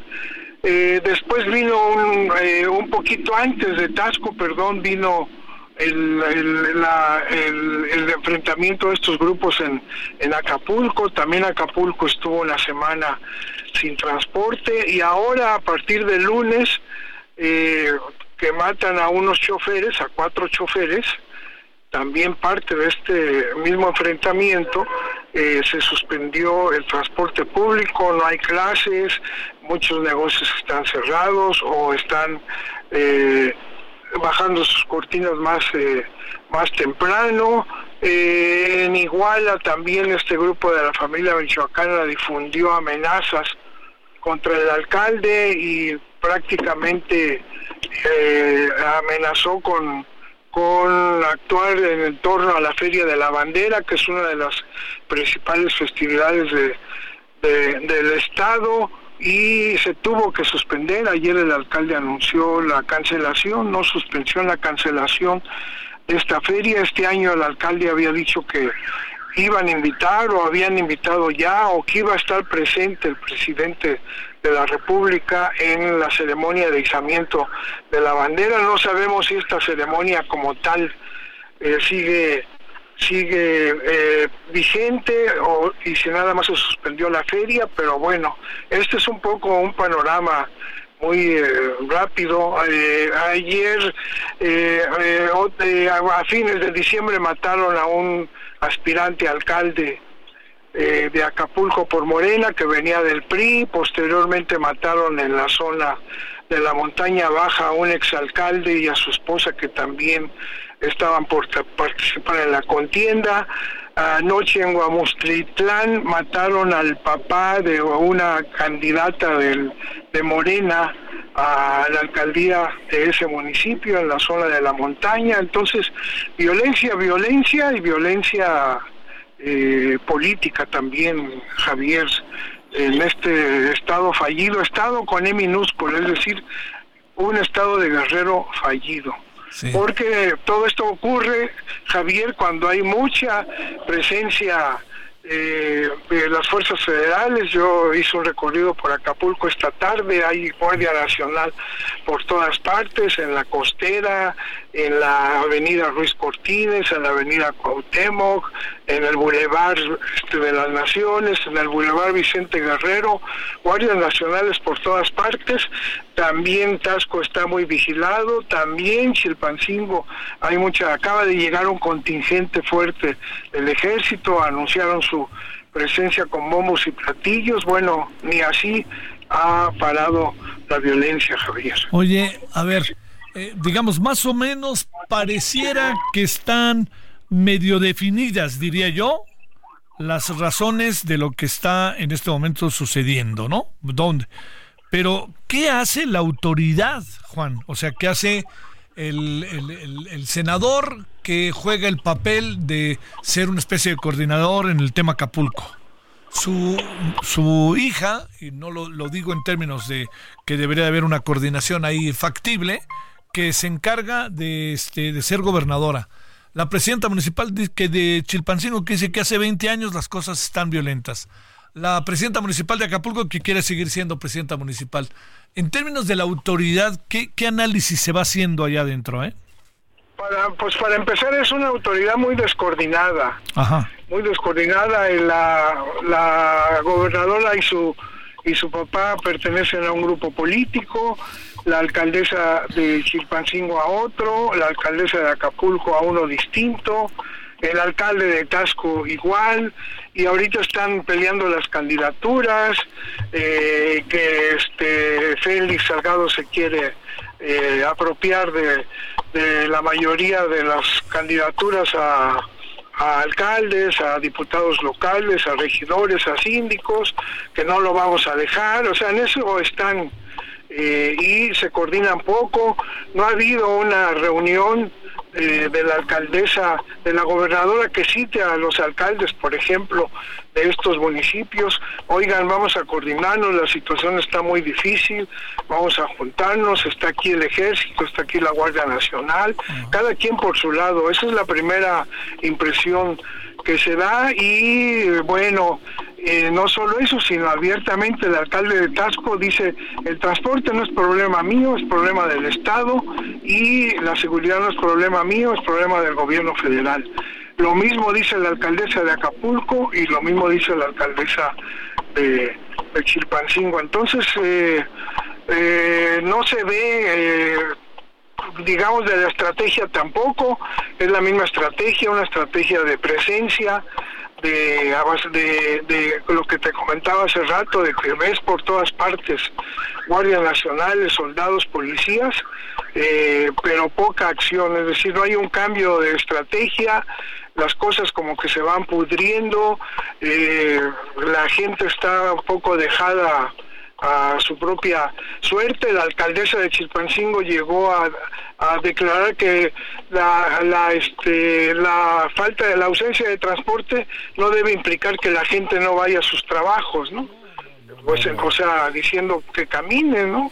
Que caminen kilómetros, que eh, a ese extremo de insensibilidad de lo que está sufriendo la gente, porque es la gente la que está siendo afectada por esta situación. En Acapulco no se ha restablecido bien el transporte desde el Otis y después desde el paro porque fueron asesinados choferes. Eh, ahorita a esta hora Acapulco ya es una ciudad prácticamente fantasma tú pasas por el centro y ya todos los locales están están eh, cerrados, eh, Javier. Oye, Juan, eh, digamos, este, no pareciera que el gobierno este federal tenga acuse de recibo de lo que pasa, pero diría no solamente eso, no pareciera también que la gobernadora y todos se den cuenta, porque luego hay mediciones que dime qué valor le damos con un presidente con una altísima popularidad, hasta en Acapulco, no entiendo bien, pero la presidenta municipal se quiere elegir pues porque ha de tener la posibilidad de los votos y el este Félix Salgado Macedonio quiere seguir siendo senador porque ha de tener la, la fuerza suficiente para eso. Y eh, la señora Evelyn pues digo man, hace una reunión sobre seguridad y nunca se vuelve a ver nada de ello pero los ciudadanos pareciera que están con ellos o, o tienes otra impresión.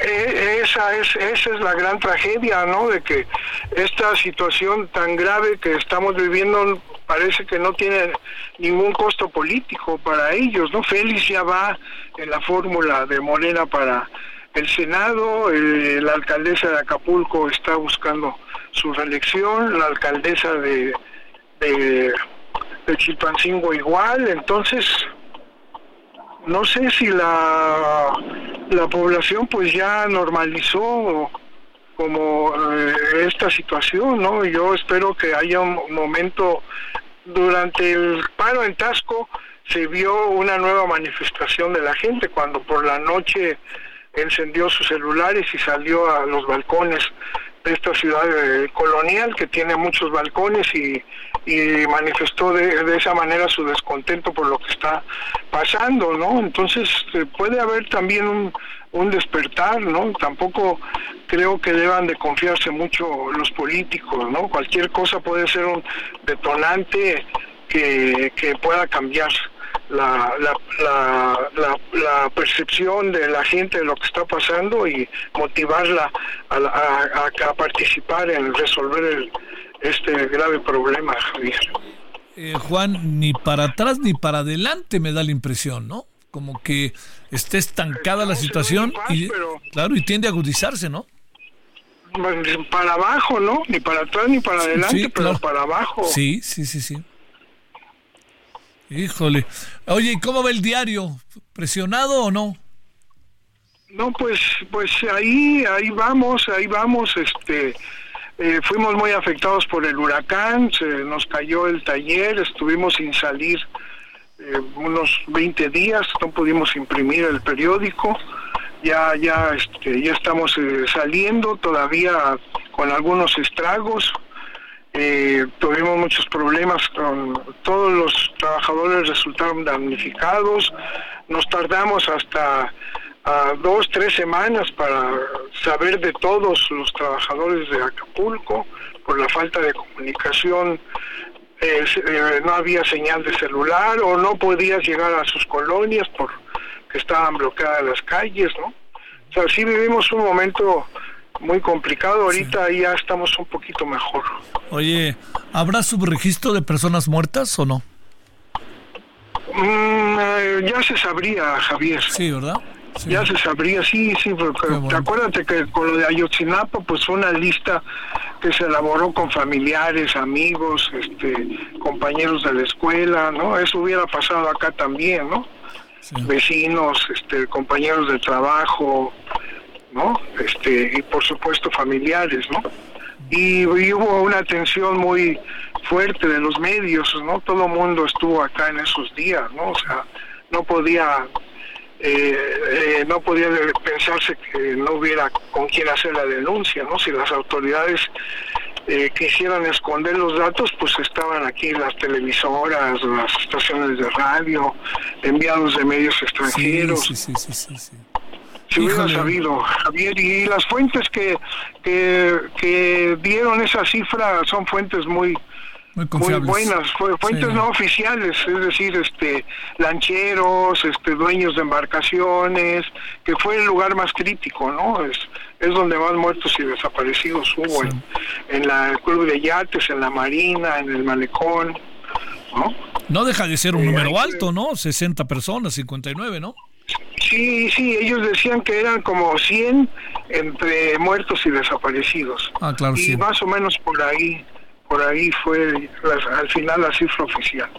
Bueno, pues este, Juan, híjole, éramos muchos y parió la abuela, ¿no? Sí, hay que seguir con lo de Otis, no nos hemos levantado, va a tardar, ¿eh? se Sí, necesita sí. mucho dinero y se necesita un plan Marshall y ahorita lo que ha habido son paliativos, ¿no? Pero se necesita un verdadero plan de reconstrucción para levantar un Acapulco distinto al, al que había antes del huracán. Sí, es que y esa- entendiendo que, que no va a ser el primero, ¿no? Que fue un fue una manifestación de este fenómeno del cambio climático Sí. que, que va a seguir ocurriendo.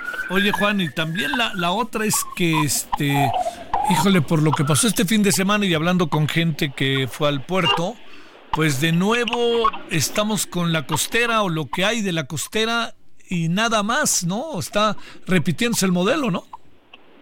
Sí, sí, sí, sí, y, y una costera disminuida, deteriorada, ¿no? Es, es donde más movimiento hay, pero pues las plazas comerciales siguen cerradas, los hoteles de cuatro y cinco estrellas siguen cerrados.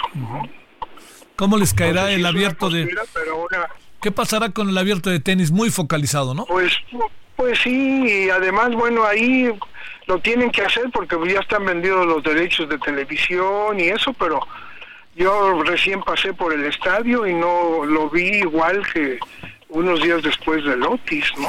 Y el tema... No, veo que estén, ¿Y el que tianguis? estén haciendo gran cosa, ¿no? ¿El tianguis? El tianguis es otro que le están apostando, son cosas muy localizadas, de turismo de dos, tres días, que viene a una parte específica de Acapulco y ya.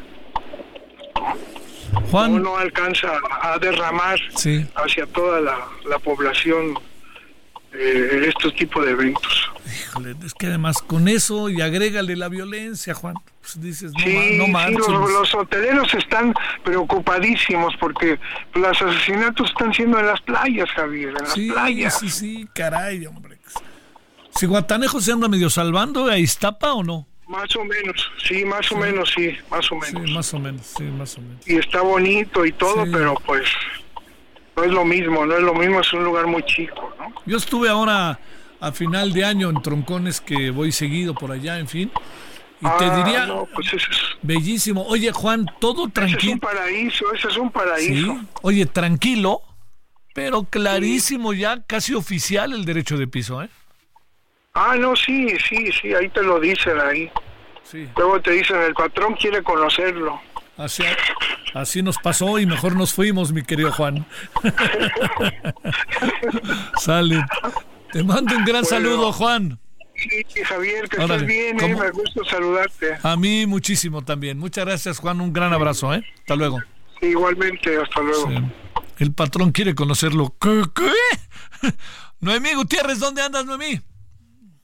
Hola, muy buenas noches, Javier. Pues comentarte que hoy en la conferencia de prensa matutina, la secretaria de Gobernación, Luis Alcalde Luján, destacó que con la iniciativa presiden- presidencial de reforma en materia de pensiones, se busca dignificar y reconocer el trabajo, eh, toda esta vida laboral que tuvieron eh, los, em- eh, los trabajadores. Explicó que de aprobarse la reforma y una vez creado el Fondo de Pensiones para el Bienestar, se va a beneficiar a todos aquellos que tengan más de 65 años y que cumplan con los requisitos para tener una pensión dijo principalmente los afectados por la ley de 1997 que cotizan ante el pero también los trabajadores al servicio del Estado que cuenten con una cuenta individual. Otro de los temas fue que el presidente López Obrador informó que ya llegaron a Chile dos aviones de la Fuerza Aérea Mexicana con ayuda humanitaria para apoyar a los afectados tras los incendios en este país. Dijo que también se comunicó con su homólogo Gabriel Boric para ofrecer apoyo y la solidaridad del pueblo de México. En total, estos dos aviones llevan 26 toneladas de despensa. Ya por último, te comento que por segundo día consecutivo, el presidente López Obrador destacó la encuesta que publicó el Heraldo de México, en la que tiene una aprobación de 73%. Incluso ironizó que así los, los adversarios se irán a desayunar con más sabor. También agradeció el respaldo de la población a su gobierno. Dijo que han sido temporadas difíciles, pero agradeció este apoyo excepcional, dijo, que ha tenido del pueblo de México. Javier, parte de los temas que se tocaron hoy en el Salón Tesorería. Oye, como que mucho el gobierno, a excepción de la canciller, se ha dicho sobre la muerte de Sebastián Piñera, ¿no? Es mi impresión, ¿no? Sí, hoy no se trató el tema, únicamente la canciller ayer en un mensaje eh, por su cuenta de ex habló del tema, también en la cuenta oficial de la Secretaría de Relaciones Exteriores, pero hoy no hubo ningún eh, comentario por parte del presidente Andrés Manuel López Obrador. El, tema principal en donde usó más tiempo de la conferencia de prensa matutina fue para esta referencia de este reportaje que hizo Tim Golden y esta relación que está haciendo Andrés Manuel López Obrador que él dice que es una de las hipótesis que tiene que salir este reportaje, pues porque se dio a conocer lo del segundo tirador en el caso Colosio y también se presentaron las reformas. Dijo que se van a estar presentando estas reformas que dio a conocer el 5 de febrero, pero del tema no habló, Javier. Sale. Muchas gracias, Noemí. Buenas noches política ficción, dijo una vez Salinas y cómo me cayó mal, pero pues que se quede el concepto, ¿no? Apareció porque el segundo tirador, ¿no? Está como la bala que mató a Kennedy, ¿no? Bueno, eh, le cuento que eh, le esperamos al ratito, en cinco minutitos traemos buenos temas aquí en Heraldo Radio. Eh, estamos en el canal 8 de Televisión Abierta, Easy Sky y por supuesto en nuestro portal. Oiga, gracias en nombre de todas y todos. En cinco minutos, aquí juntito, ojalá nos acompañe para que nos vean. Hasta aquí Solórzano, el referente informativo.